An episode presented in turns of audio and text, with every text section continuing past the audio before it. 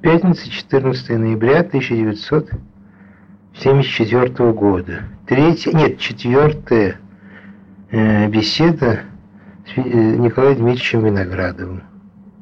Запись ведется на магнитофоне Sony для дальнейшей перезаписи на магнитофон тембр. Скорость 2,5 сантиметра. Ну, все-таки Макарову что-то еще продали за 200 рублей, что еще какие-то росту.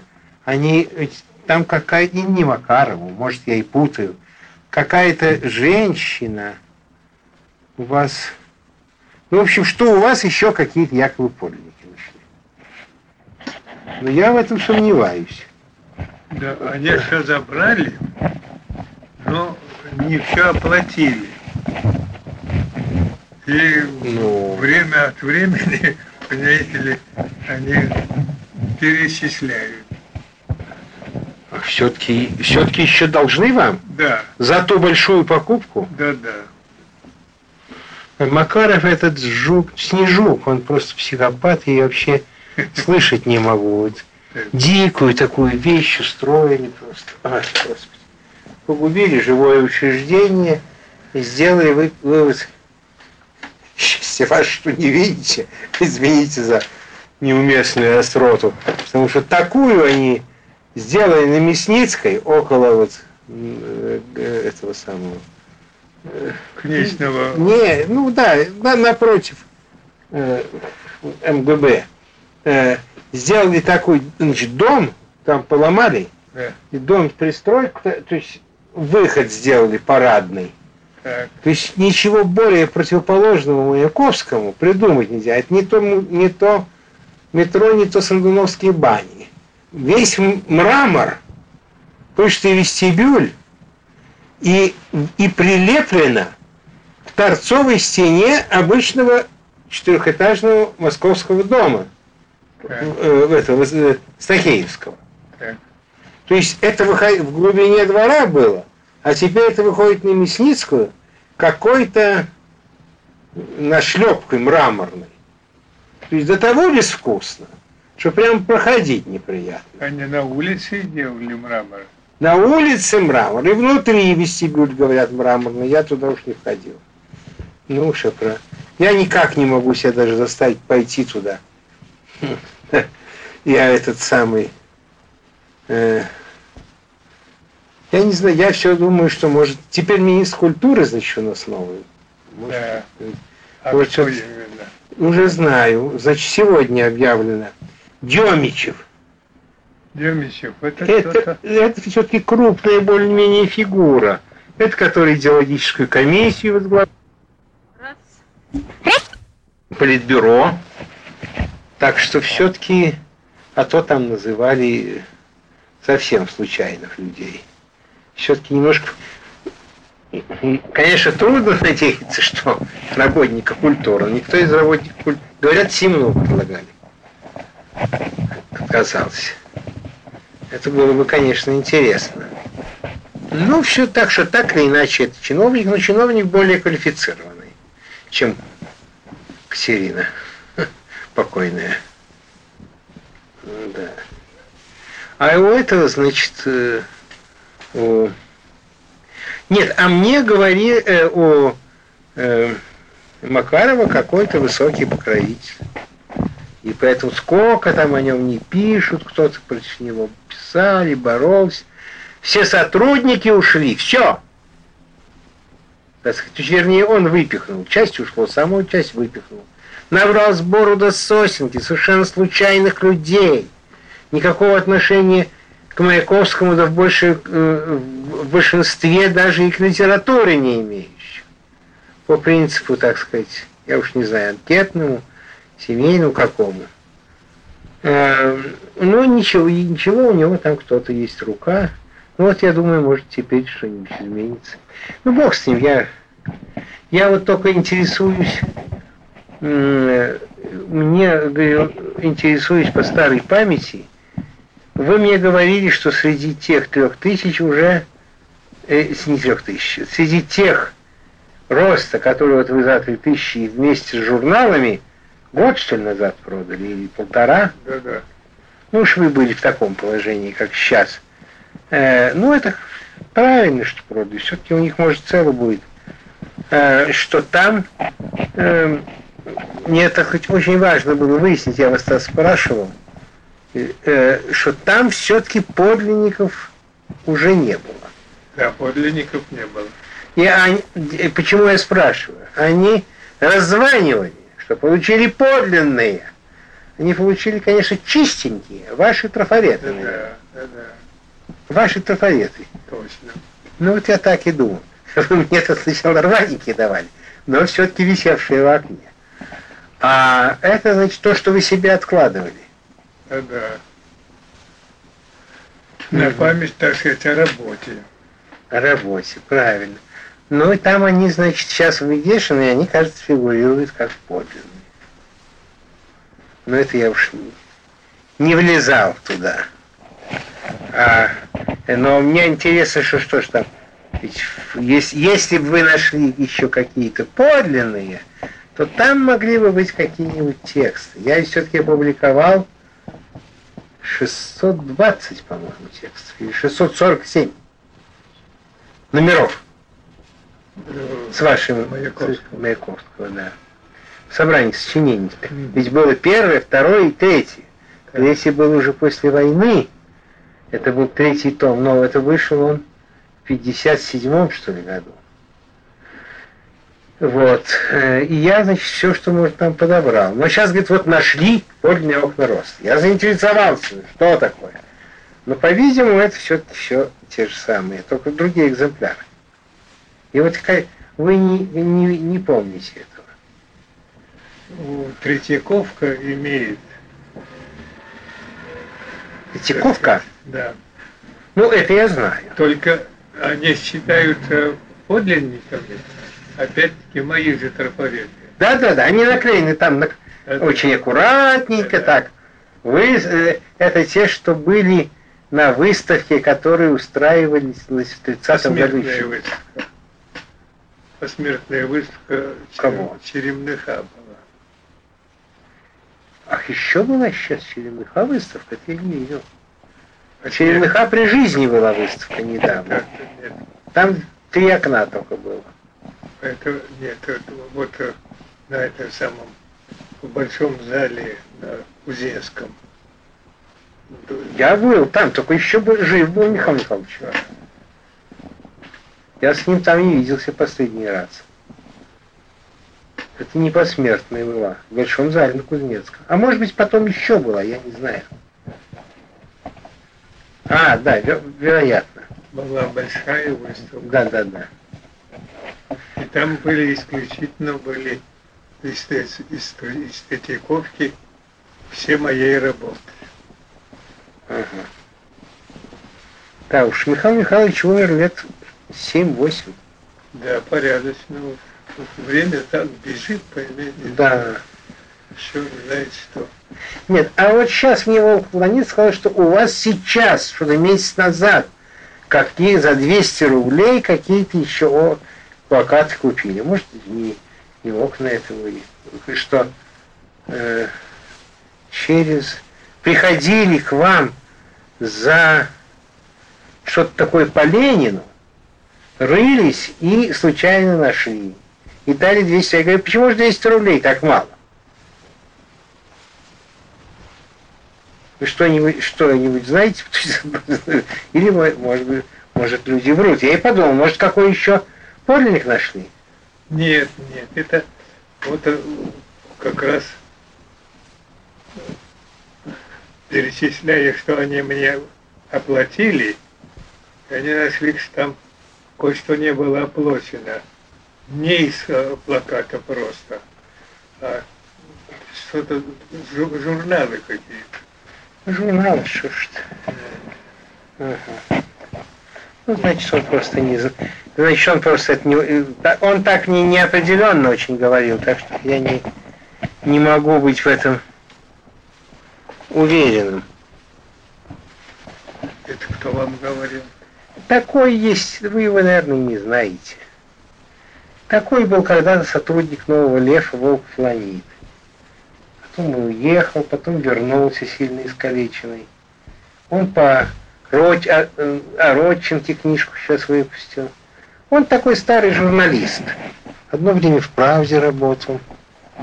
Так человек приличный, очень хороший человек. А фамилию не помню. Вот я вам назвал. Волков Ланит. Ах, Волков Ланит? Вол, да, странная у него всегда Волк фамилия. Волков Ланит через дефис. Не знаю. Да, нет, это... И что вот он от какой-то, значит, дамы, вот услышал, что она была у вас, и что-то раскопала. И что вот эта дама собирается по этому поводу какой-то бум делать. Была у вас какая-то дама из Это уже не из музея, наверное, Маяковского. Бывает у меня дама, значит. Вот э, я недавно была из э, архива так называемый э, архив, центральный архив партии. А, вот это, наверное, она и есть. Ну, что? Они заинтересовались очень моими дневниками. Ну еще бы. Это вообще безобразие, господи, как вас, как что вас в таком черном теле держит. Вас надо стеклянный колпак посадить, дать хорошую квартирку, чтобы на воздухе вы были. Дневниками того очень давнего времени, да? Да, дневники начиная с 900 года. Ой, и там что ж партийные какие-то были дела. Ну, партийные дела меня меньше интересуют. Ну вот я-то и понимаю, что это так, но, но что же она от вас унесла, кроме дневников? Плакаты какие-нибудь носили? Вот, по-моему, тоже не должно бы быть. Я говорю, вот вы росты занимались, э, вот, говорят, нашли. Это было, полтора года назад. Да нет, говорит, две недели назад. Ну, разговор был две недели. Ну, очевидно, это недоразумение. Ну, это бог с ней, вообще-то говоря. Вы писать не можете. Пишу, но только, к сожалению, мою писанину никто не может прочитать. Что же вы пишете, голубчик? Да все только да, больше всего есть воспоминания. Вот я и думаю, что, может, хотите, расскажите мне что-нибудь еще, что вам хочется.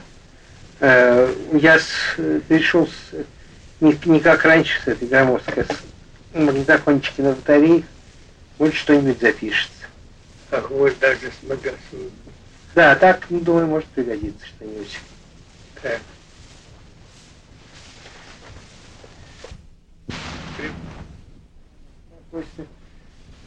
Ну так что ж вы, это о том, какой он был или какой он должен быть?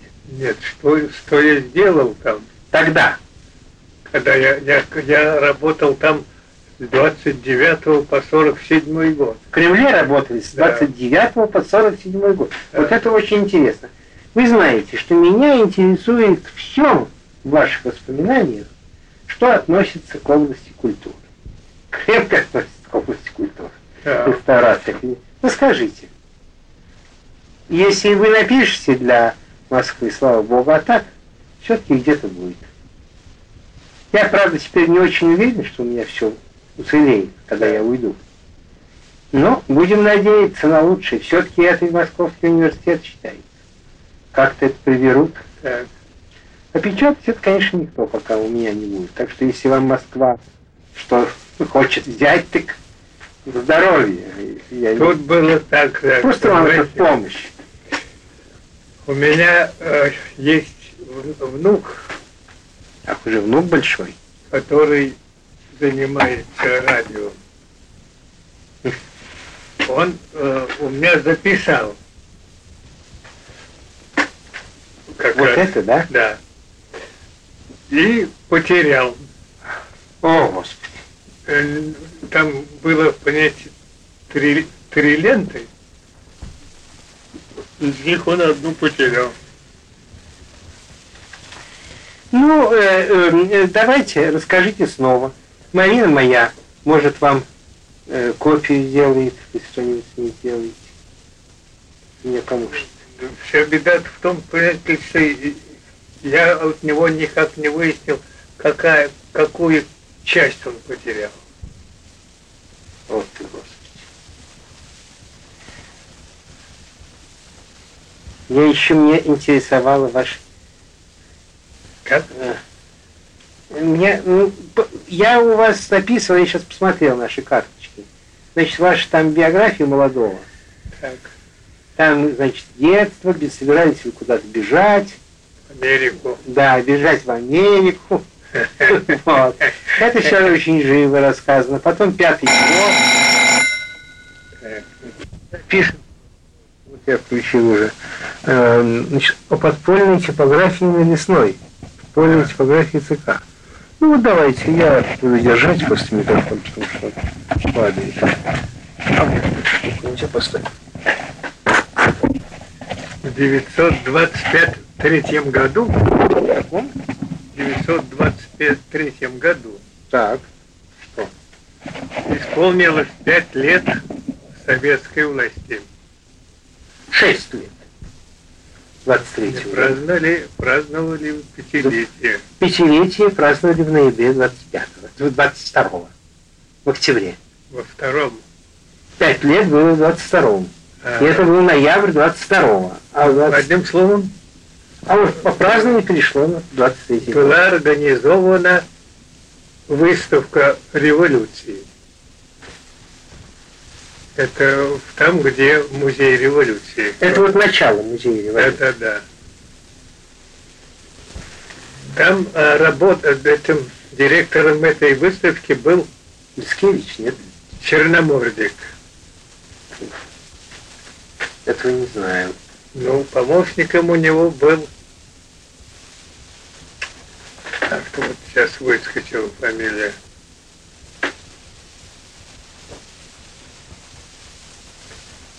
Э, тоже старый большевик. Значит, Не Мицкевич, нет? нет. Мицкевич потом был директором. Да, да? это уж после Черномордика был Мичкевич. Это что? Злинченко. Злинченко был Помощник. помощник. Э, Он э, э, в клубе старых большевиков всегда значит, навостривал уши и что-либо э, касательно истории партии, он это сейчас же наматывал, как говорится, на ус. Как он услышал, что была подпольная типография в Москве, в которой была организована по требованию Ленина в 1905 году. Мгм. Э, эт- Этой э, типографией был заинтересован Бауман, Мгм. а, главное, так сказать, руководство как бы от партии нес Красин, Леонид Борисович. да, Или Леонид Вот. Викторович. так. А поручено это было дело э, грузинам, которые делали подпольную типографию в Тбилиси. Мгм. Она там существует до сих пор. Как Каким же таким грузином? Теймуразович Е- Янукидзе да. организовывал, значит, Факти- подпольную фа- Чего? фактически делал ее, делал. э, типографию там, в, Да, да. Э, в Тбилиси. И это Не- был троюр, двоюродный брат э, Авеля Янукидзе. Ави Сафроновича. Мгм. Так. Он с группой, значит, грузинов это занялся этой самой типографией. Вот они, значит, сначала думали, то есть Ленин настаивал, чтобы было в Москве типография, в центре России. Значит, они рассчитывали, сначала прикидывали в каком-нибудь небольшом московском городке устроить эту самую Ну, там вроде Серпухова, да? Да, Серпухова, да. Ронницы, что-нибудь в таком роде. Да,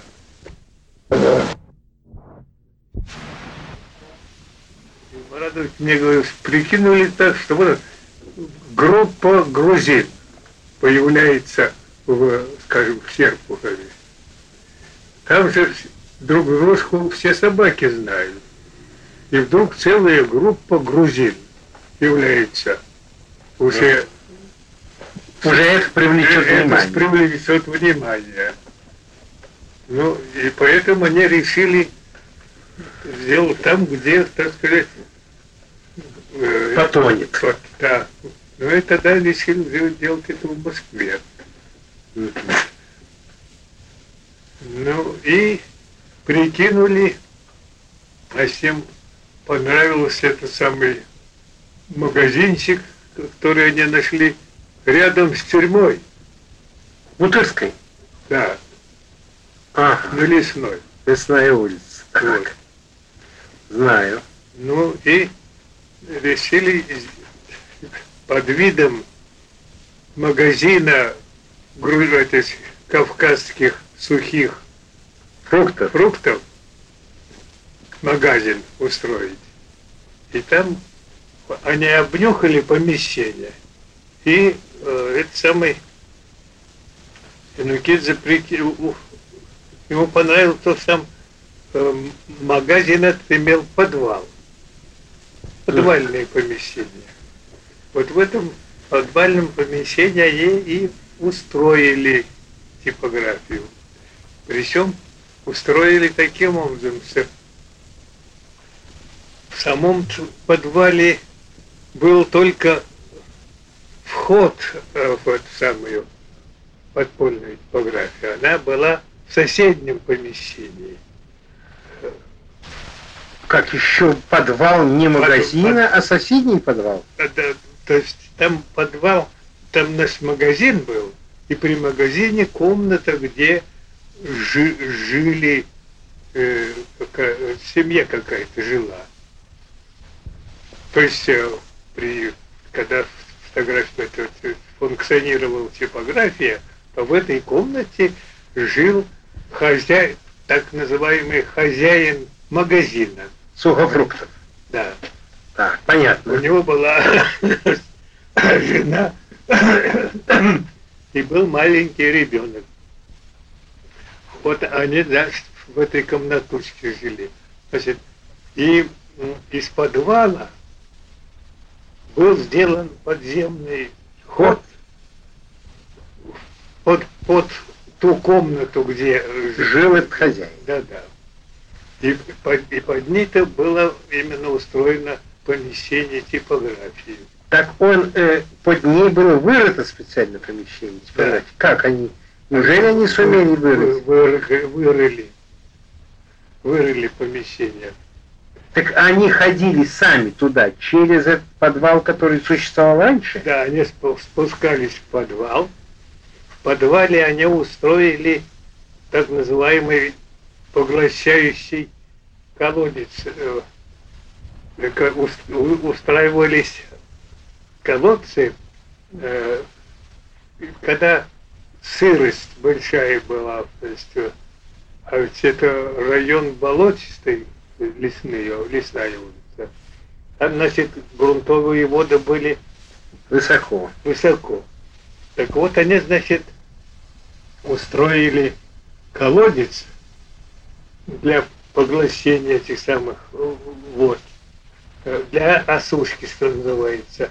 Это официально они это сделали, колодец. А из этого колодца уже не сделали про, проход, вернее, пролаз там можно было только пролезть на брюхе, понимаете ли? Угу. По такой трубе. В это помещение, где стояли уже типографские станки. Да, да. А станок, ага. станок стоял, значит, под... А из этого помещения был еще второй выход из этой комнаты туда, прямо в магазин, или нет? Зачем им было это канитель делать, а не прямо в этом подвале? Чем это скры больше скрывало? Уж если попадут в подвал, то и туда попадут. Нет, ну, нет, там было так устроено, понимаете, что вот из этого колодца Мгм. была устроена Тру- труба, в соседнее помещение.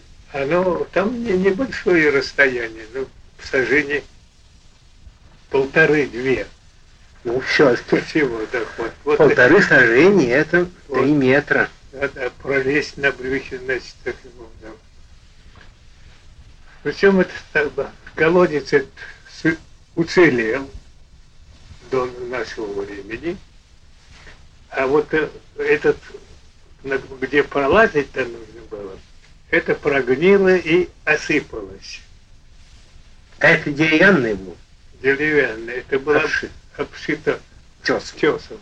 Тес сгнил, значит, и та земля, которая была поверх этой штуки, она осыпалась. Получилась канава такая. Это то, что, значит, Зли, Злинченко, когда уз- узнал об этом, узнавший, каких был, была э, какая-то группа, муж с женой старые большевики, значит, э, и они отпра- в свое время их отправляли в Сибирь. То есть, значит, они проходили в Бутырки их сначала гнали. И когда они проходили мимо этого дома, то муж жене сказал, что вот в этом доме была подпольная типография. Это ж муж жене сказал уже потом, в советское время, или когда... Никогда они вот шли в ссылку. Ага. Вот. А- а- об этом было рассказано в клубе старых большевиков. Так, вот Знаете? уже в 23-м году. Да-да. И, значит, Звинченко это, за это, значит, Уци- ухватился. И вот, значит, мы с ним отправились туда на место, И взяли это восстановить. да. Пос- Так, да? по- да, по- по- посмотреть, что ос- осталось, и не взяли восстановить. Ну, посмотрели, значит, и я взялся восстановить эту штуку. А, Значит, мы раскопали то, что осыпалось и сгнило, и сделали новое. А где была сама типография-то, там, понимаете ли, было, для меня загадка была такая, понимаете, как раз над помещением типографии находилась русская печь. В в комнате, где жил, жил этот самый хозяин. якобы хозяин. Да, да. Да, как же эта печь не провалилась? Как эта печь не провалилась. Телефона не бери, никого. При раскопках э, мы нашли кое-что оста- осталось от типографии. Там остался такой небольшой бочонок с, краской, с типографской. На, на- на- на дне было, так, понимаете ли, вершка на полтора оставалось краски. Потом пачка прокламаций была напечатана к солдатам в пятом году. Это большая такая пачка. Она, значит, будучи засыпана землей, газетная, то есть это бу- бумага, на которой было напечатано, раскисла, превратилась в кисель. Это самое, прокламация. Мы это осторожно вынули, и когда а, этот кисель просох, то, понимаете, можно было э, эту самую прокламацию разобрать отдельными листиками. Потом мы там нашли этот футляр от Маузера. Один из участников как раз рассказывал, был такой Тодорева, значит, э, он жил на Масловке.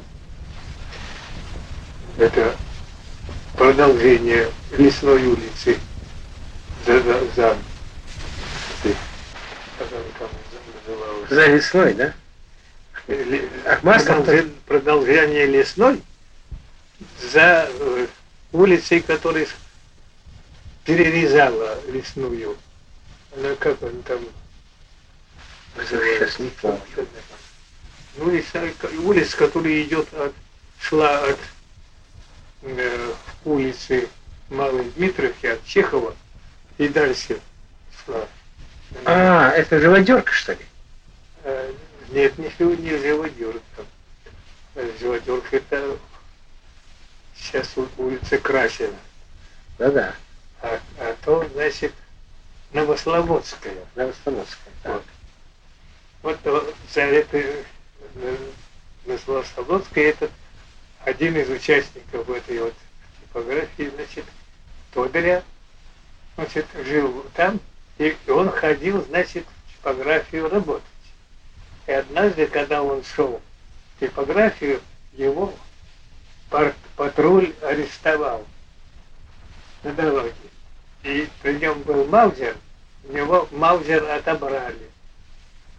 Дали ему по значит, такой, что и от, от, его отпустили, а Маузер забрали. А он с, с пустым футляром, значит, Маузера пришел в типографию, и там этот Футляр бросил. бросил. Мы этот футляр нашли тоже для раскопок. Одним словом, все, мы раскопали, значит, и затем я сделал то, что там. Было. А машину, этот э, э, Таймуразов, Таймуразович-то, А. он заведовал газнаком в это время. А в Газнаке там машины были всевозможные, понимаете ли? В том числе и вот такая американка, которая стояла тут. Он из этих, э, значит, машин Газнака нам презентовал эту машину, и мы ее водворили на место. М. Так, И что же, это был действующий музейный филиал? Да, Был? и существует до сих пор. Существует до сих пор, да? До сих пор, да. А как же туда ходят? А ходят, э, как вывеска висит э, э, магазин сухих кавказских фруктов, вывеска и фамилия этого самого С твердым знаком. хозяина, там написано все про все. И в самом магазине стоят мешки с этими фруктами. Ну, группа туда, туда не может пройти, туда только индивидуально ходит. Нет, вход, э, туда, экскурсии ходят по ней, и, отдельные лица ходят. И там написано музей. Это на дверях. Никогда не было. И она с тех пор, вот с 23 года существует. Да-да, Это что же, филиал музея революции? да-да. Как филиал Ну, вот это пригодится. Еще просто в этом непосредственно принимали участие. Я, да, я ее реставрировал. Да. Ну, были. И Кремль вы реставрировали. Ведь я же, как говорится, потомственный реставратор. Почему потомственный? Ну, все, я же реставрировал Кремль с 29 по 47 год. Представляете, как это? И потом я реставрировал много и других сооружений вне Кремля. Вы знали Барановского. Петра Дмитриевича Да. очень хорошо. Вот я Тоже- пытаюсь. он тоже реставратор. Да, вот я его и напомню. Вот я, За- заядлый такой. я вот три месяца его обхаживаю, но он в таком мраке, то есть все равно все погибло, разрушено, и никак я его не мог уговорить, чтобы он рассказал. рассказал. Ведь он, много. он, он до сих пор живет внутри Новодевичьего монастыря. Да-да. Я был в этой квартире. Жена у него в историческом музее работает. Да-да. Ну, уговорите Мария Юрьевна. ну, уговорить мне его не удалось. От него получить ничего не. Да, Он говорит все равно, не любитель. да. Э, Он действительно крупный реставратор. Да. А может, э, Николай Он Ильич, не столько крупный, как, э, понимаете ли, заядлый реставратор. одержимый совсем. Да.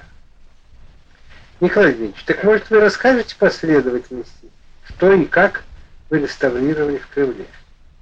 Я помню, что еще тогда, на заре нашего знакомства, а мы с вами знакомы, по-моему, с 31 или с 32 года.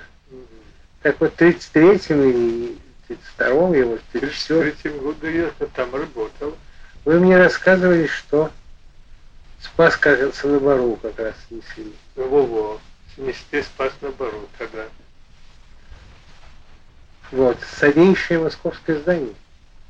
считалось, считалось, что он, он его датировали 1333 году.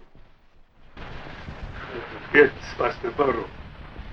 Когда его раз- разбирали, то установили, что он целиком от низа до макушки был заново перестроен в 1566 году.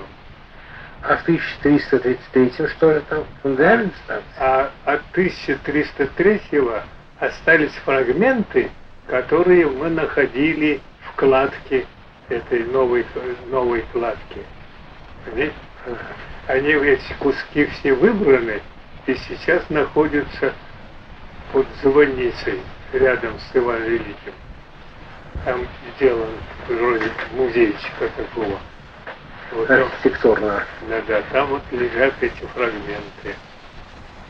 В память того, что это когда-то тут был в 1933 году выстроен Спас на Бару. Но Спас на Бару был немножко в стороне от этого, от, от Он- колокольни. Он стоял во дворе дворца. Во дворе дворца. Почему его сломали? В 1933 году э, мы там делали зал Верховного Совета. Э, Это В 33-м еще не Верховного Совета, наверное, а в ЦИКа, или ЦИКа СССР. Так, не, в 1933 году э, готовились к 17-му партсъезду. Да. Ленин, Правильно. то есть Сталин требовал, э, чтобы съезд провести в Кремле. Он не хотел выезжать из Кремля, значит, большой дворец. Большой театр. Да. И вот для этого было, понимаете, перестроены два зала в Большом Кремлевском дворце. Два зала. Зал, там зал Андреевский и Александровский. Два зала были превращены в один зал. И вот этот зал сейчас называется зал Верховного Совета. А мы делали это для партсъезда 17-го. И для... Представляете себе большой дворец, в котором бывали торжественные такие, значит, в царское время торжества устраивались в этом дворце. И несмотря на пребывание там тысячи людей на этих торжествах, там была единственная уборная под, под парадной лестницей. Ну и вот, значит, И так это осталось. То есть, э, видите, тысячи людей это были уж после революции. ведь до революции Нет, ну, Бывали. неужели тысячи людей на приемах бывали? Бывали, Царских. да-да, бывали такие торжественные, юбилейные там э, торжества или что-нибудь в этом роде. Андреевский зал это был тронный зал. Стоял трон. На этом троне, между прочим, был зафиксирован при одном из коминтернов, значит, э, сидит негр. Сфотографирован был, Да, да? да, да, и, и был издан, был такой журнал «Прожектор» назывался. Помню. И вот на обложке одного из номеров было отпечатано это. как- Трон, на котором сидит негр. Да. Ну, это, это покровители царской, так сказать, царского строя очень возмущались. Да как вот до такого безобразия дошли. Так вот, для того, чтобы обслуживать съезд, на который предполагалось больше трех тысяч э, членов, для обслуживания, да. для позволения для них и сломали Спас на Бару. На месте Спаса на Бару выстроен дом в шесть этажей. Эти шесть этажей связаны, значит, с Большим Кремлевским дворцом, и в них расположены уборные, курительные комнаты, буфеты на, на каждый этаж. Не такой, что это А э, такие гостиничные номера там не- нет? нет, там, там ложи дипломатического корпуса были ус- ус- устроенные. Да, да. Одним словом, вот это, этот дом поглотил, значит, спас на бару. Да, это грустно.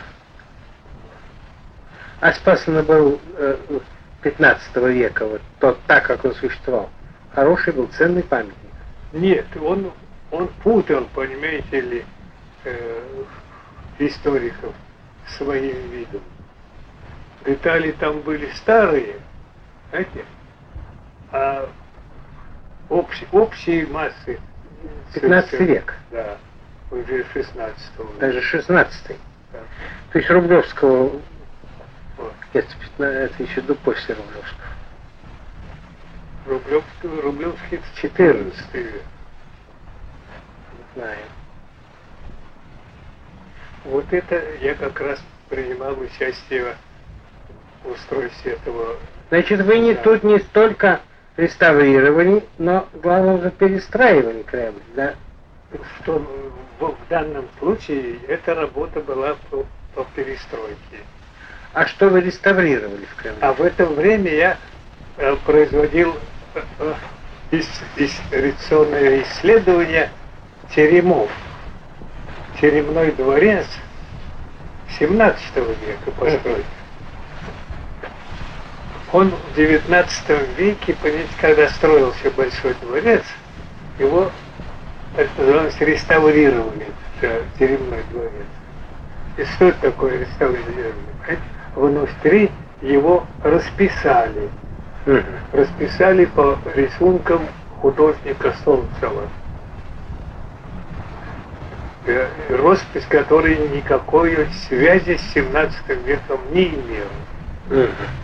Ни по форме, ни по, ни по, как бы, ни по шрифту, ни по, по форме. Вот я как раз, да, комиссия, был отдел музеев и ох- и охраны памятников, наркомпрос, которым ведала Троцкая, и у которой правой рукой, правой рукой по охране памятников был Грабарь. Вот Грабарь организовал специальную комиссию реставраторов древней юрты, которые исследовали терема, в смысле, нет ли там остатков прежней росписи. Эта комиссия составила акт, что никаких остатков не сохранилось. Как, а вопреки этому я, значит, как раз в это время, когда занимался пере- перестройкой дворца, Мгм. в это время я как раз проводил исследования насчет этой росписи. И был очень удачно сделан. Был такой замечательный ре- реставратор иконописи Брягин Евгений Иванович, который Что, нашли что-нибудь все? нашли, много нашли. Во-первых, вы знаете, существует золотая решетка. Слышали? Где? Ах, не слыхали? Нет. Так этот, значит, э, терема, они э, Я в детстве в них был. но это являются пятиэтажным таким зданием. И вот, значит, э, верхние этажи имеют двор такой, открытый двор. Перед входом в в терема дворик. Этот дворик запирается золотой решеткой. Золотая решетка по преданию и по всем историческим документам значилась сделана из медных денег, которые во время мед- медного понта э, были изъяты из обращения, деньги эти медные, и из них была сделана, отлита была э, золотая решетка. Видите? Это, это официальная Версия. версия, которую вы прочтете в любом описании Кремля и любое описание бунта и так далее. Вся вот везде это значит, она сделана из медных денег. Я лично, значит, решил установить, каким способом по- позолочена эта самая решетка. Ну и перочинным ножом я сделал вскрытие этой, вот там в одном месте, вскрытие этой позолоты. И констатировал, что, понимаете, она не медная, а железная. Откована молотком, а вовсе не отлита из жидкой меди. Вот это, во-первых, я, значит, открытие учинил. А Брягин, значит, установил, что золо- за- там, значит, за этой золотой решеткой дворик, на который выходило крыльцо теремов. И это крыльцо называлось Золотое крыльцо. Там сидящие львы, на передних, так сказать, части. Вы там никогда не бывали? Нет, золотую решетку, по-моему, я видел. Это, это между двумя дворцами. Да, это нужно из Владимирского зала поднимались по лестнице на этот самый дворик, который замыкался этой решеткой. Нет. Так, Так Брягин установил, что все это крыльцо действительно было золотое, вызолочено. А потом ее раскрасили по, по рисункам этого самого Солнцева, серо, серым тоном закрыли, закрыли Козлов. стены. Все, все, все, значит, по с- с- там барельеф и все прочее. И, значит, по залогу все это Закрыли. закрыли. закрыли. Так вот, Брягин это не установил, а вскрыл золото. Нашел. Стены этого теремов, сте- стена, которые, к которой примыкало крыльцо, тоже была покрыта золотом, золотым рисунком. Вот это он не сделал. А потом внутри теремов он нашел роспись целой палаты, рос- так, пометили, там была такая переходная палатка из одного помещения в другое, небольшая па- переход такой. Разгорожен был впоследствии кирпичной стенкой. И эта стенка была впритых э, к, к стене, старой стене, к расписанной краской, разрисованной стене, значит, было примкнуто.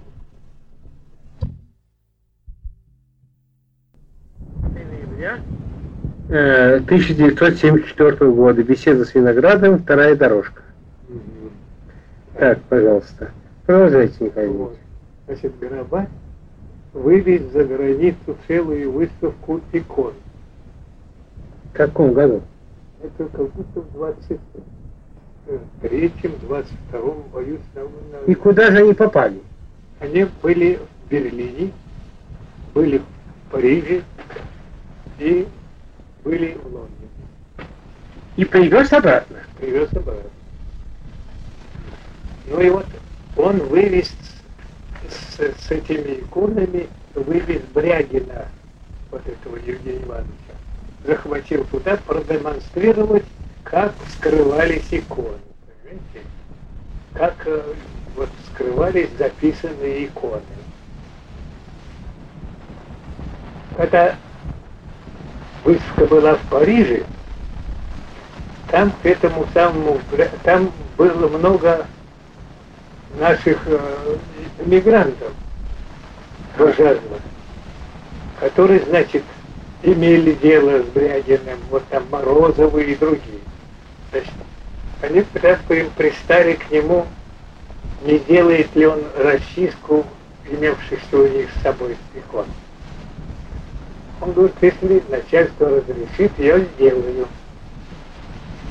Ну, они, значит, там хлопотание, самый наш пошел, разрешил и прочее, снялся с Москвы, и ему разрешили расчистить там одну или две иконы. Он это сделал. Теперь, значит, выставка собирается в Лондон. Эти голубчики белые являются к нему туда на выставку, к Бягину, и говорят, что ну что же, вы у нас остаетесь здесь. Как остаетесь? Да ведь вам возвращаться нельзя. Как нельзя? Да ведь вот разговор с вами, понимаете ли, и в какой-то там паршивенькой этой иммигрантской газетке напечатано э, значит, интервью с Брягиным. Брягин ругает советскую власть, на чем, на чем свет стоит, понимаете? Вот видите, когда, когда они ему прочитали эту штуку, это его так потрясло, что он сошел с ума. Понимаете? Ох, негодяй. Он вернулся оттуда уже в сумасшедшиту. А вернулся все-таки? Да. Приехал в Москву как быстро. Ну и здесь он, значит, я его как-то Вылечили его потом, нет? вылетели. И вот, значит, я его как раз встретил сидящим на сквере на Серпуховской площади. Там в сквере, вот я его встретил там, после того, когда он уже стал выходить э, на, на свет Божий, когда его вылечили. Я его, значит, встретил. Ну как вы, Евгений я с ним хорошего отношения. Как вы дела? Работаете? Я, я говорю, теперь пока не, пока не работаю. Пока. Немножко если можете говорить погромче. Да. Чуть-чуть, это плохо. Я говорю, пока не работаю. Ну, а я говорю, а можете работать? Ну, не знаю, я говорю, вот у меня в теремах не, мо- не могли бы мне там помочь? Пожалуй, говорю, смогу. И вот я тогда его привлек к этому делу. Ну как? В этом э, Муранове. Николай Иванович Чучев, а э, рядом с Мурановым, дальше там это ли? об Абрамце. Вот он, Пах- Пахомов там был. Может быть, я не спрашиваю. Николай Павлович, Да. как вы его назвали? Николай Павлович Пахомов. Николай Павлович, да, вот вот. Ну, он по из музея знаю. Он еще действует во всем. Я встречаю за ним ученых. Вот он мне говорит, что он в этом по Абрамце уже не работает. Нет, он здесь на пенсии. Здесь работает. Да нет, он просто живет на пенсии. Я его доме ученых встречаю. да, Я его записал, интересно, очень живой человек. да. Он про собирателей рассказывал. А вы собирателей не знали? Щукина, Как э, этого это- самого. Я знал, значит, э, семья Щукиных, три брата было. Петр Иванович, Дмитрий Иванович и Сергей Иванович. Три брата. Значит, Петр Иванович собирал э, русские древности. Дмитрий Иванович собирал монеты. Ну, нумизмат был. А вот третий, третий, а третий просто с- занимался архивами. Нет, а вот галерею-то. А галерея, вот что на, на Малой Грузинской, Нет, ну галерея, которая западную эту живопись, кто собирал? западную живопись Щукин собирал. Вот я мы на щуки не говорим. Вы назвали трех братьев. Это, Я один нумизмат, другой русские древности. да, да, А это кто же русско-западная живопись? Щукин какой? Щукин Сергей Иванович. Сергей Иванович. Да. Значит, что, четыре брата, что ли? Нет, это... Подождите, а, мы, а я как а Пе- Петр Иванович... Вы сказали, три брата Щукиных было. Один, это вы сейчас сказали. Один собирал монеты, один русские древности, друг, Да. второй монеты, а третий вы замялись. Вот это э, Сергей Иванович, он собирал э, французскую живопись. Вот, вот я про это. Это Этого вы знали? в Знаменском. Да, он, он, он у меня Знаменском работал периоде, правильно. по, а, по... Так, я проводил большую работу по учету художественно-исторических ценностей, находящихся в частных руках. Был э, такое постановление правительства, Совнаркома, о том, что, что художественно-исторические ценности объявляются государственными. И подлежат, значит, учету и охране. И вот этот учет я как раз проводил в этом ну, наркомате имуществ республики. Да, тот, которым вы были наркома. Я был помнаркомом. Он наркома? Да. Наркомом был Малиновский Павел Петрович. А я его, так сказать, заместитель.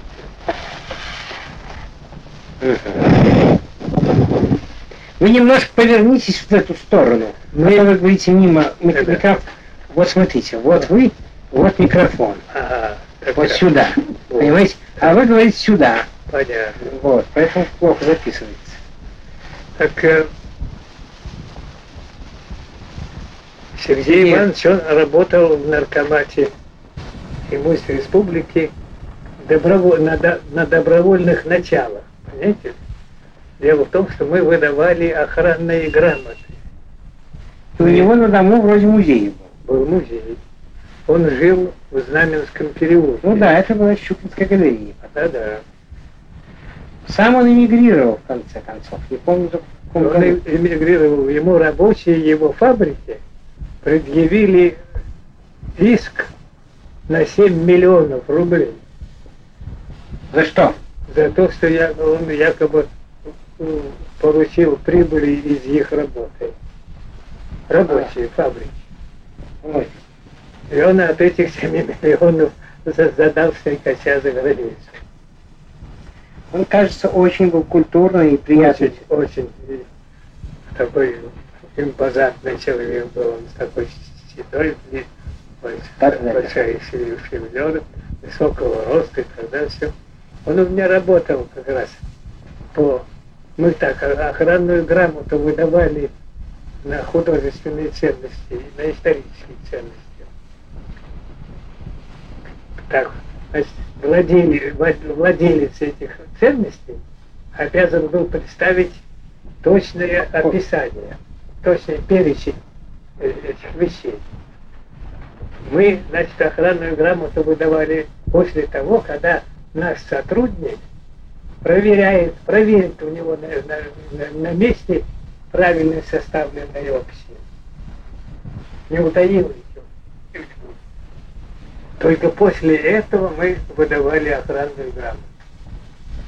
Что они все грамоты, то есть все списки при грамотах были проверя- проверены.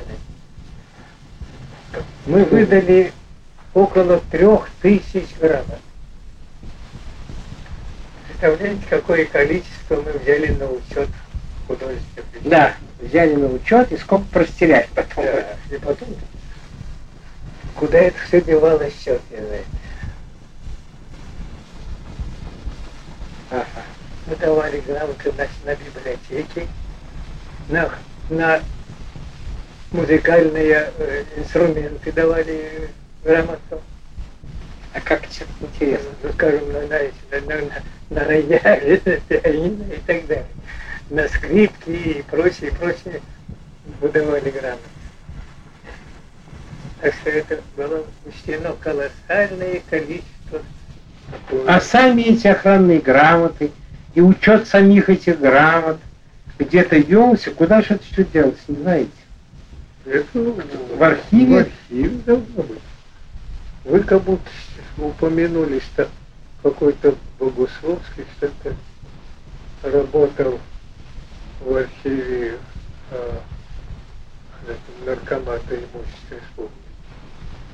Нет, это, это не я. Нет, вы не говорю.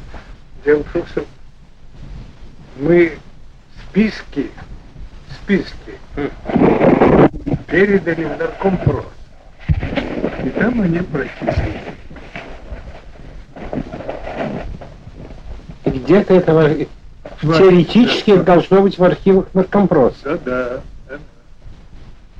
да, Еще при участка. да. Три тысячи вот это, штук. Охранная грамота. Да. Интересно.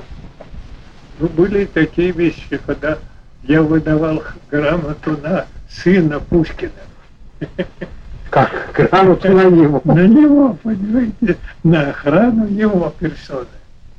Это который? Александр Александрович уже нет, умер. нет, Григорий Иванович. Это Григорий Александрович. Еще внук Пушкина. Э, Григорий, он говорил, что это сын. Александр Александрович дожил до 914 года, седой генерал такой был. Да, я его знал, он заведовал э, Румянской библиотекой. Вот как. Это я не знал. Да. Я его фотографии видел, Он, он в 14 году умер. в мундире, В мундире да, генеральском. с белых штанах, значит, такой просит. А Григорий А Александрович, Григорий Александрович был тот безо всякого мундира. Здесь их- Он жил в Лопасне. И вот, там его жена была учительница. Значит, и она жила при школе. И вот э, э, местный председатель все время э, стремился выселить э, этого Пушкина оттуда. Мгм. И вот э, как-то они, значит, он с женой приехал значит, в Москву, пришел к нам наркомат, значит, с жалобой, что его, так сказать, упекает этот самый председатель. Я выдал ему охранную то есть на площадь, да? На него понимаете? Чтобы его не трогали да? Это анекдот какой-то. Ну кому же выдали охранную грамоту? Кто же был его владельцем, так сказать? жена, А, жена владела. Так. такой. Да, а вот потом сына его я видел один раз. И был мальчишка моего возраста, то есть лет 12 мне тоже в то время было. Вот этот Пушкин, это уже был правнук. Он в Отечественную войну был, говорят, лейтенантом и погиб. Вообще какие-то родственники еще есть, там много ведь было. Вот э, на севере каких-то там откапывают десятые вода на киселе. Э, У меня есть приятель такой один, э, сторож лесного склада. Мы с ним переписываемся. Он мне как раз сообщал, что как раз какая-то пра-пра-пра-пра э, Пушкина, но фамилия уже не, не Пушкина, а Ну, женщина, конечно. э, вот, вот. И есть кто-то подсчитал там чуть не около ста человек, Пушкинской родни. связанные да, да, с Пушкиным. Ну, это, наверное, считая и что Ла- Ланского и Наталья Николаевна была, Да. Все всех. Так, ну вот что ж, вы так между делом даете очень интересные сведения. Вот насчет этих охранных грамот, может, их кто-нибудь когда-нибудь поищет. А по ним, может быть, и вещи поищет. Это, конечно, большая часть этого пропала, но все-таки что-нибудь, может, и уцелело. Во всяком случае, будет выяснено, что существовало. Да. Э, в то время, конечно, культурные ценности берегли. Как сказать, Причем мы выдавали охранные грамоты на все РСФСР. ага. На дома, кто был РСФСР, так что Украина вас не касалась, Украины не касалось, а вот на РСФСР мы выдавали. а союзных еще не было. Вот, например, такой случай. В Орловской губернии был Дмитровский уезд. В этом Дмитровском уезде было имение великого князя Михаила Александровича, брата царя. Брата Николая, да? Да, Ну, того самого, пользу которого потом отреклись. которого, Сделали царем, так сказать, на неделю. когда что-то в этом роде. Я не знаю, он был царем-то или нет. Несколько дней. Вот в это имение, значит, мы послали сотрудников, там очень много было серебра. Такое серебро столовое, э, серебро такое, ну, как, например, люстры, бра, там, понимаете ли, потом э, мебель была некоторые предметы серебряные. По- направили пару сотрудников, они туда приехали, местные крестьяне, э, значит, все это серебро собрали и положили в церкви. Под- церковь была по, по таком, значит, двухэтажной, нижний этаж полуподвальный. Там вот все, все это серебро сложили. И потребовали, где поставили сторожа судьем. Потребовали два вагона хлеба, ржи. Ну что ж, Да, недорого. За это серебро. Молодцы, что не растащили. Да. Ну и вот, значит, оттуда полетела к нам телеграмма. Что вот ме- так- такое-то вот коли- количество, несколько сот пудов этого серебра. Значит, за, такой, за, такой- за это просят, значит, два вагона хлеба. Ленин написал один вагон. Отправили один вагон туда э, хлеб, понимаете? И, и привезли вагон серебра. Да. В другом случае в Саратовской губернии усадьба была Голицыных. Там крестьяне, значит, то есть местный, местный сельсовет распродал имущество, которое находилось в усадьбе. Крестьянам. Столы, там всякое всячное все. Итак, значит, это, итальянский инкрустированный столик венецианской работы 3 рубля. Горшок, крынка глиняная, понимаете, ли, крынка глиняная, 4 рубля. Такой. Теперь большие ковры были разрезаны по душам. Там А. считали, что вот на такой ковер, значит, претендентов, скажем, 40 человек. Значит, вот на 40 частей. Значит, семья три человека, значит, вот этих сороковых, значит, Три, три порции. три, три порции отрезать. А он что, толстый был ковер? Ковры нормальные, обыкновенные ковры. Небольш... Небольшой очень, да? Большие ковры, да, их разрезали на семь. Ну а для чего? Что же? В, таком такими кусочками, на что они нужны? Значит, может быть, они резали не, не, не узенькой полоской, а значит, если ее превращали в квадрат, то вот квадратик. Что же он, на подстилку, что ли? Да, я не знаю, на, на какой черт это нужно было. Но только вот такую штуку учинили. Это и мне запомнилось, очень врезалось. Вы мне это рассказывали в 32 году. И вы тогда, кажется, говорили, что это на подстилку скоту шло. Ну, может, нет. Да, очень ценные вещи.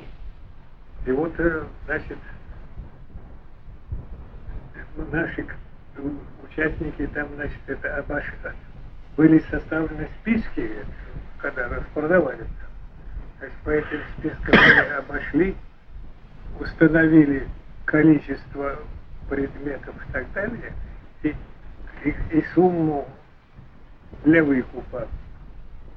Все это пытаюсь выкупать у них, пожалуйста. И, значит, нужно было две с половиной тысячи. Мы, значит, выслали туда эти две с половиной тысячи, оттуда привезли, значит, все подарки. Так, четки спасли? Да, Это мы, это вот Министерство государственных имуществ. РСФСР. Да, да. Ага. И таких поднятелей анекдотов было уйма. О, это очень интересные анекдоты. И они двусторонние, они, с одной стороны, показывают дикость, а с другой стороны, заботу. Да.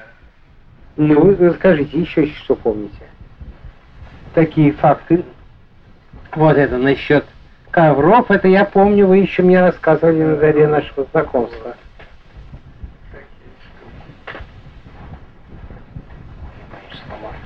Как бы не сломался стол.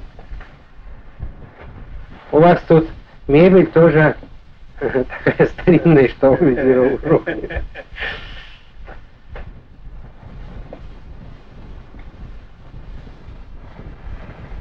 О, тут есть еще.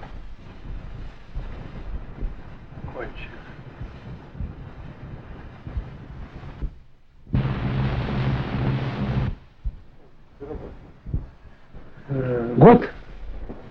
Как? Год? Нет, больше. Вы, когда уже образовалось правительство РСФСР, этот пост занимали? Или еще когда была отдельно Северная коммуна и Московская коммуна? Должно быть, еще уже была, когда еще и коммуна была, я тоже работал. Так в Северной коммуне? Это Нет, Петербургской? Московской. Московской коммуне. Московский был Москов, э, этот совнарком Московской области. Ну нет, о, о понятии области тогда не было. Или губернии. Московской губернии был совнарком. Совнарком был Петрограда. Совнарком был Северной коммуны. Вот. Совнарком Крыма был, понимаете. Совнарком, совнарком Сибири был. Ленин-то был председатель Совнаркома какого? Центрального. Северной коммуны? Нет, зачем мой? РСФСР. Ну, он вот, э, как вы помните, вот я никак не разберусь, ведь Конституция РСФСР принята в 18 году осенью, так? Вот та, которая была отлита на пьедестале, э, так м, обелиска свободы. Обелиски, да. Из, Она- э, из, э, Она была из принята, по-моему, в июле месяце. в июле, может быть, да, но 18 года. А, а 18 вот ма- январь, февраль, март, апрель, май, июнь 18 года. Как же называлась центральная власть? Совнарком. Так вот, Вот был Московский совет, существовал в то время. Так вот это Министерство государственных имуществ образовалось после Конституции или раньше? После. Это когда образовывался Совнарком центральный в Петрограде, тогда и был образован этот наркомат государственных имуществ. На базе Министерства дворцовых имуществ? что ли? Это, ну, Министерство императорского двора называлось. И уделом. Ага. Вот это вот императорский двор и уделы, Вот это удельное ведомство было такое. Понимаете? Вот это, на, на этой базе был образован этот самый Ну, хорошо. наркомат. Причем нарком был левый эсер. Забыл, как его фамилия. Который при переезде правительства в Москву левые эсеры вышли из состава Совнаркома, отказались в знак протеста против заключенного мира. Резкого. Да. Да. Этот вот э, Прошьян и этот Крамер, что ли? это фамилия. У этого... У Ленина есть статья о памяти товарища Прошьяна. Прошьяна. Он был как раз Там Спиридонова была, Спиридонова, да. она была зам министра или наркома земледелия.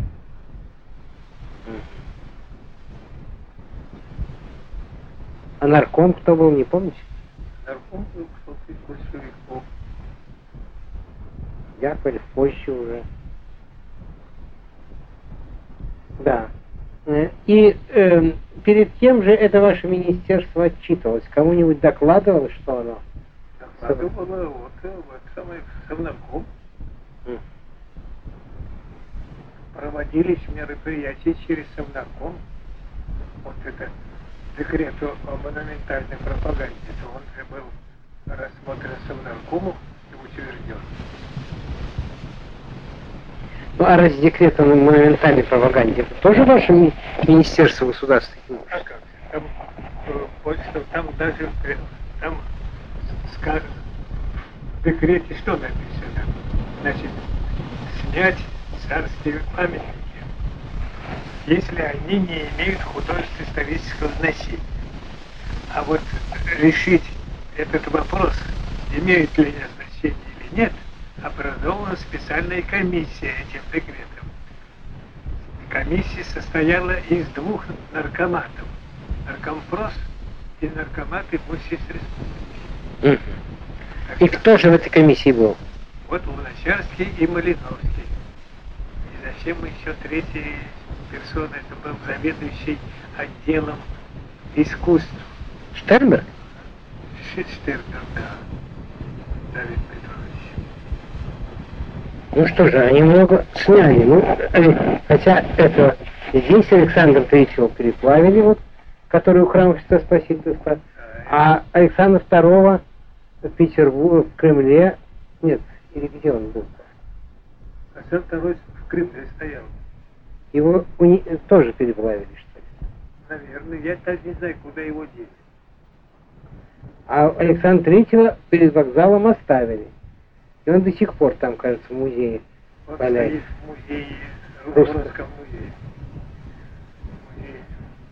В русском музее, да. да, да. Он во дворе стоит. Его значит, фотографируют из, из окна. Этот уцелел, а отец переплавили. А Александр Второго как раз был более ценный парень.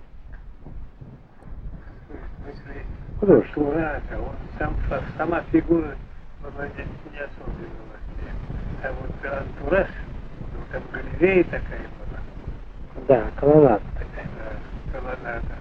Ее еще москвичи называли. Кегельбан. Это вы такое даже слышали? Слышал, слышал. Я впервые настоящий тигр увидел в этом году, а слово Кегельбан слышал с детства. Что царя освободитель. Ну, разговор был такой, значит, я, значит, Ленин и комендант Мальков. Значит, э,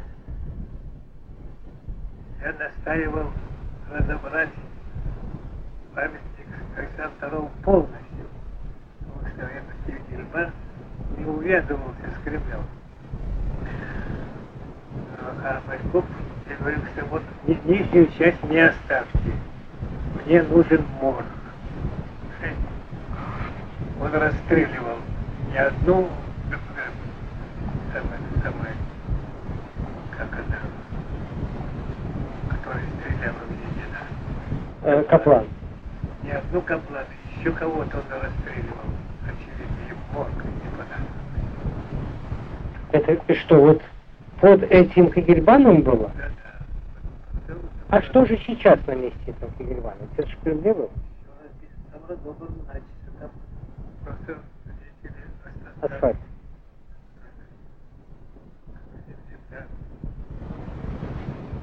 Это что было с, э, э, с той стороны, э, вот от я по фотографиям не, не представляю себе, где был этот Кегельбан. Ну вот Иван Великий, царь Пушка, пушки тут стоят, Вы входите, если через Спасские ворота, через Спас. Так, то направо был монастырь. Ч- чудо. Это Вознесенский монастырь. М. Они рядом два монастыря были. Даже в стене монастырской была деревья.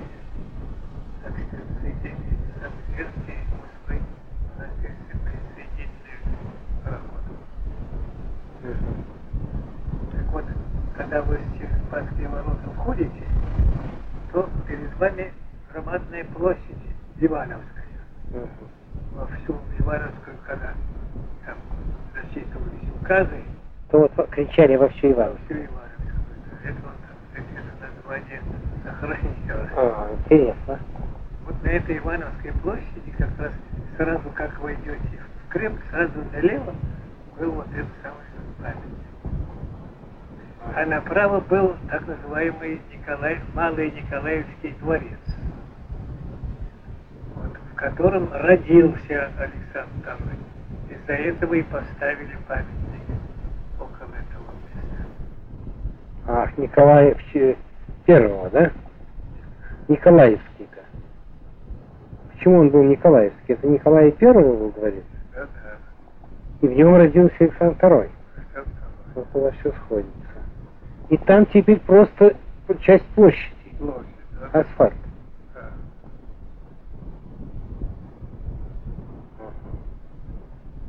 Да, ну много.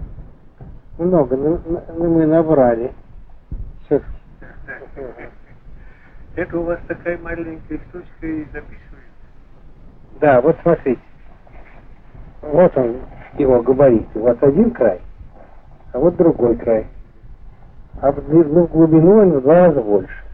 А кассета, вот она, квадратненькая. Вот у вас под мизинцем, а вот другой край. И вот такая кассетка 45 минут с одной стороны, 45 минут с другой. Здесь э, сколько эта машина стоит? Ну, стоит оно дорого, у меня-то ведь казенная, но говорят, что ежели комиссионным ее покупать, так рублей 500. А. А можете, то есть в основном на боны такие вещи У покупать. меня А этот, э, у меня 160 рублей. ну это такой круглый, который, как я вас раньше. Ну, Такой э, ящик. Ну да-да-да, и на нем кассета ходит круглая. А здесь вот этот самый, вот я держу в руках, это микрофон. Я его пробовал вставить, но далеко получалось. Ну вот сейчас кончается, ладно. Ну, у вас так... Нет, еще есть. Можно. Так я и вторая про запас есть. Ну, вот мы эту кончим, хватит. Что все-таки это интересно. Такие сказки подлинные, да. Э. Георгий Якова по профсоюзной линии. Значит, Вы как представитель Рабиса, да? Георгий Якова. вот. Ну, расскажите. Ну, так он сохранился у меня в памяти по- именно так, в подвижном состоянии. Ничего не событийного. Говорит, экстравагантный был человек. Да, а вы как- и как художник его как оцениваете? А как художник он э, такой был, говорят, левый. Ну да, ну, все были разного, Да. разной силы. Вы как раз левое искусство понимали и принимали. Раз вы и японскую миниатюру собирали, и окна роста. Вы же не... Ваш кругозор-то не был ограничен передвижниками? Это уж так сказать. Да. Ну, э, вы им не интересовались, нет? Как? Вы экологом не интересовались? Сам, сам, сам, самим? Ну и живописью его. Да. Одна из работ была в собрании этого самого Ларионова. Лошадь какая-то, кстати, написанная была. А Ларионовича тоже знали? Вы, вы его знали по, по, по училищу? Училище живописи, да. И лично, И лично знали? да. И Наталью? Наталья Сергеевна, Да. да, тоже. Интересная женщина была. Да. Они жили тут, э, в Козель- Козельском переулке. Тут был у Гончаровой, был, отец был архитектор. И он, значит, имел домишко трехэтажный на углу, значит, этого самого Козельского переулка и переулок какой-то. Козицкий это за... Палашовский переулок. Так. вернее, угол Палашовского и трехгородного, трехпрудного переулка. как Знаю, брат у меня там жил, да. Вот тут как раз домик, в котором они жили. Там читает. Значит, Гончарова и Лариванов.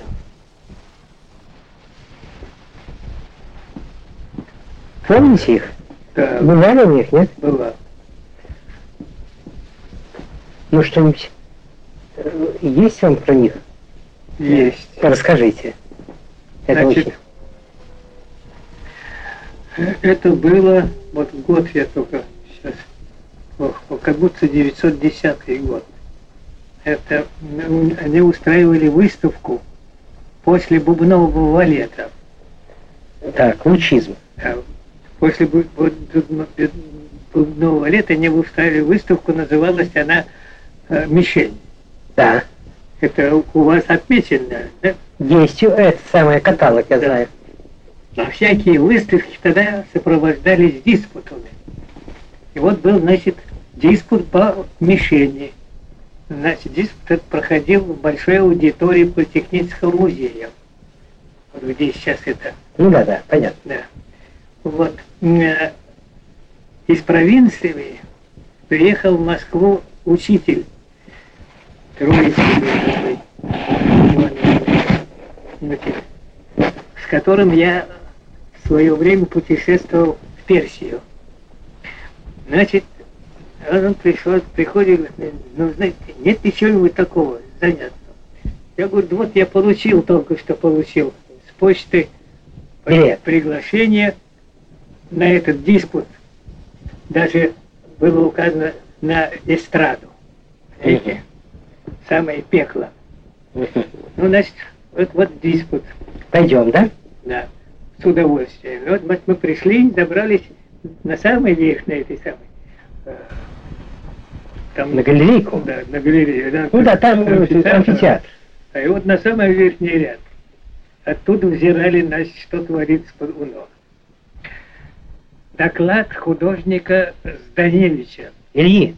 Как? Нет, Илья это поэт. Зданевич. Зданевич, так. Ко- э, который делает доклад так. На экране, там экран колоссальный, Да. во всю, весь, во всю стену, значит, бюст Венеры Милосской. Фотография.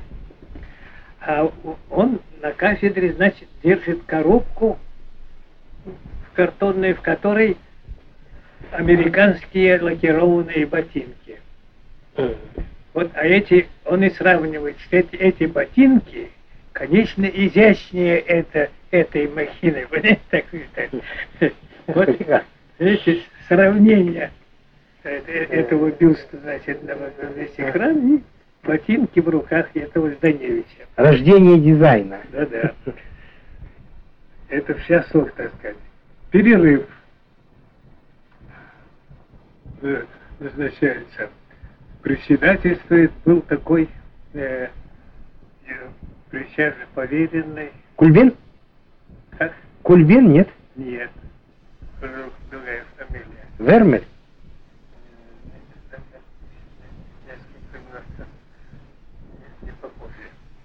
Председателем. Значит, после перерыва выступает Ларионов. выступает он, да, а при входе на, на диспут в кассе продавалась брошюрка, называлась «Мишель». Это каталог, она у меня даже была, я не знаю, есть ли сейчас. Значит, э, Ларионов читает эту штуку. Ему кричат, да ты расскажи своими словами. Потому что где-то брош- брошюрка у каждого в кармане. Такой?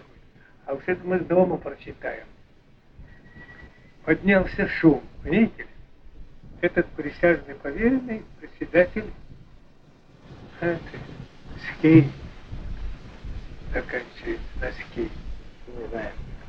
Звонит, звонит в колокольчик, да? это звонит в колокольчик. Ларионов выхватывает у него из рук этот коло- колокольчик и начинает им гвоздить по голове председателя. Видите? Шум. Несколько человек из первых рядов вскочило на эстраду и завязалась какая-то потасовка. Пристав, который присутствовал на значит, э, закрываю, за- закрываю собрание. Кто-то потушил электричество. Одним словом, закончился скандалом. И вот этот самый учитель говорит, лучшего, говорит, вы мне не могли придумать. Такое безобразие, интеллигентные люди, говорит, публично Может, дерутся. Маяковского там не было? Как? Не, не заметили Маяковского среди... Не было среди? Не помню. Ну, наверное, было. Но, одним словом, кончилось это судом. Судом, да? Да, их привлекли, значит, за нарушение тишины и спокойствия, что называется. А кто же такой был? Это было, значит... э, И сейчас такая статья Да, есть. да, мне к ней, к этому, к мировому их таскали. А бывая у них э, в мастерской, Ларионова Сугачева, я видел на окне, знаете ли, э, в былые времена водку продавали в стаканах, где дно было приблизительно полстакана стекла. М, Не видали таких? Нет. Ну и вот, вот это днище, тонкая часть была сбита, а, а днище у них валялось на окне. Я как-то после этого скандала тогда зашел, в я, значит, Наталья Сергеевна говорит, знаете, вот какой-то субъект вот этой штукой пустил э, Михаила Федоровича. А я этот подоходник видел, понимаете ли, э, месяца за три до этого. Так что пустить у него не могло. Но на суде это днище фигурировало. Их тогда оштрафовали. Не то три, не то четыре рубля. Штраф. Да, что, Вот это я запомнил себе. Но сама Наталья Гончарова была очень талантливый художник. И, И очень в Америке да, и вы знаете, такой был поэт Сергей Бобров. Бобров, Сергей Павлович, нет? да. Вот он сам записал, когда она умерла, свое слово о ней. У меня есть 57 года. Кто? Этот э, сын архитектора Шехтеля. Ах, Владимир Федорович Шехтель. Да. Да, Это значит, не знаю, он он, он, тяжело. он, он свою фамилию переделал. Он стал Жегин. Жедин, да, это дочка директора Чайковского музея в Калине, в Клину. Как это что? Там Жени- же- женился он? Жедин, Жедин э, был директором этого музея, а это его дочка, на которой женился Шехтель. И взял фамилию жены? Да, и он, значит, взял фамилию жены. Это я не знал. Что это, я думал, просто это художественный псевдоним. Дело в том, что э, Чудный человек был. картины э, Женина. самого Ларионова и Гончаровой хранились у меня здесь на чердаке. Я помню такие отпечаточки у вас. Нет, это Оттиски. оттиски, а то были подлинные картины. Так это что, тоже Макаров забрал? Нет, нет, это к нему не попало. Ну, слава богу. Это все еще у вас? Нет, Или- Значит, было так, что это э, самый Луначарский был назначен послом в Испанию. А едущий в Испанию он задержался в Париже. Его поймал там Ларионов и получил от Луначарского разрешение на пересылку ему туда, в Париж, э, работать Луначарским. То есть работу Ларионова или работу Гончаровой? Каких работ? Это вы говорили. И Гончаров, и ее, и его. А, вы сказали, были- работал начальник. Это вы говорили. Было три тысячи полотен, понимаете? У меня на чердаке лежало. Это значит получить эти полотна э, Ларион, Ларионов, значит, поручил Шехту. Мгм. Ну и выдавая ему, значит, я снял с него расписку, и он подписывается Женин. Я говорю, ну подожди, что такое? Я не знал, что пельменем там. Я говорю, что это такое? А это, говорит, я взял фамилию жены, чтобы меня не путали с отцом. Отец у него был знаменитый архитектор. И вот, чтобы его не путали, отец решил превратиться в секретаря. Ну, значит, я с ним договорился так, что эти три тысячи получат, они уйдут в вечность. Так у- нас ни черта здесь не останется. Давайте мы их пропустим через Третьяковку. Если что, Третьяковка найдет для себя полезным, это там Купит. купит. Так из трех тысяч Третьяковка купила 16 полотен. И значит, деньги, значит, и полотна были отправлены В Париж. Было.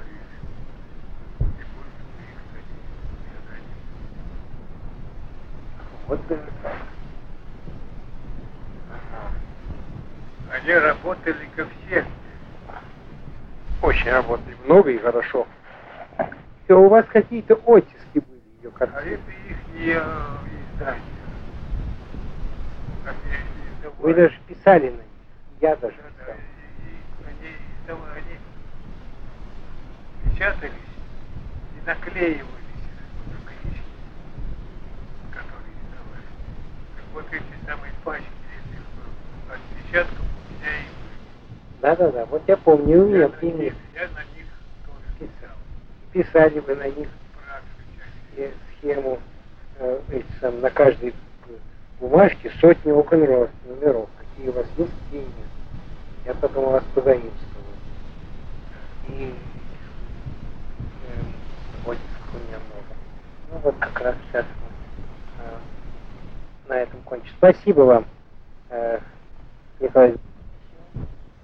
Очень у нас сумбурно, все-таки просто разговор. А из отсюда при внимательном прослушивании, конечно, можно очень много набрать интересно. Раз, и разного совершенно плана фактов. И вот